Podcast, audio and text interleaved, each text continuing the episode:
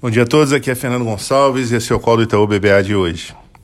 Bom, dando seguimento ao ajuste fiscal iniciado com a reforma da Previdência, o governo enviou ontem três propostas de emenda à Constituição, é, a PEC do Pacto Federativo, a PEC emergencial e a PEC dos fundos públicos, todas iniciando a tramitação pelo Senado.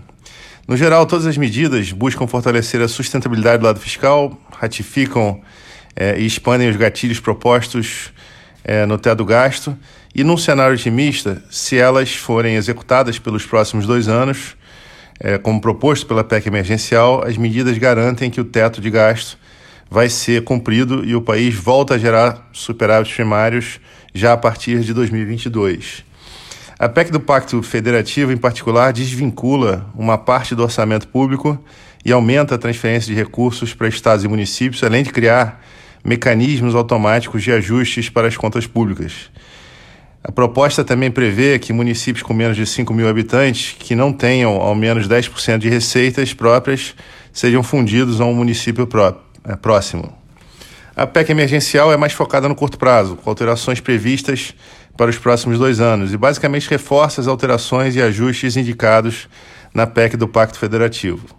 Já a PEC dos fundos públicos promove a extinção dos fundos infraconstitucionais que não sejam aprovados pelo Congresso em dois anos e coloca a exigência de uma lei complementar para a criação de novos fundos.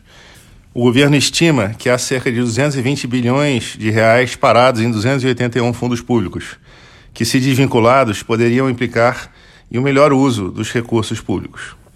Ao longo da semana, é provável que o governo apresente outras propostas, incluindo o pacote de estímulos ao emprego, que foi comentado pelo presidente Bolsonaro no último mês e que deve ser é, uma medida no sentido, de no sentido de trazer incentivos tributários voltados para empresas.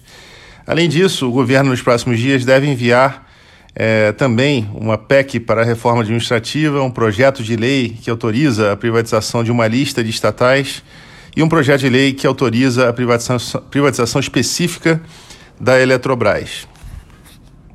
Em nossa visão, as medidas fortalecem o marco institucional fiscal e são positivas para a conclusão do ajuste fiscal. Se forem executadas pelos próximos dois anos, como previsto na PEC emergencial, as medidas garantem o cumprimento do teto do gasto e o retorno a superávites primários em 2022. Se executadas até 2027, como sinalizado pela PEC do Pacto Federativo, Dada a elevada participação de despesas obrigatórias, o setor público alcançaria um superávit de cerca de 1,8% do PIB, consolidando, portanto, um reequilíbrio fiscal. Fora isso, vale mencionar que hoje teremos o leilão dos campos excedentes de petróleo da seção onerosa, que começará às 10 da manhã no horário local e que, segundo o governo, pode trazer cerca de 106 bilhões de reais em receitas nos próximos dois anos. Então é preciso acompanhar é, como serão esses leilões. Nós teremos diversos campos. É, não há clareza hoje, nesse momento, se a gente vai ter sucesso em todos os leilões. Então é importante acompanhar isso a partir das 10 horas de hoje.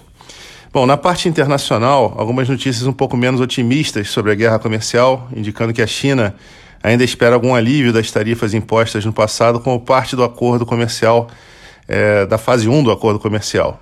Isso pode atrasar o esperado encontro entre o Trump e o Xi, mas, na nossa visão, ainda que isso não seja marcado para essa semana, deve ser anunciado em breve é, um, alguns detalhes é, com relação a esse acordo. Além disso, saíram dados importantes na zona do euro referentes a setembro. Vendas no varejo é, ficaram praticamente de lado. Também foram divulgados dados preliminares da indústria na Alemanha, o chamado Factory Orders, que cresceram 1,3% no mês, mas compensado por uma queda de mesma magnitude nas vendas do setor. Bom, por hoje é só, pessoal. Um excelente dia a todos.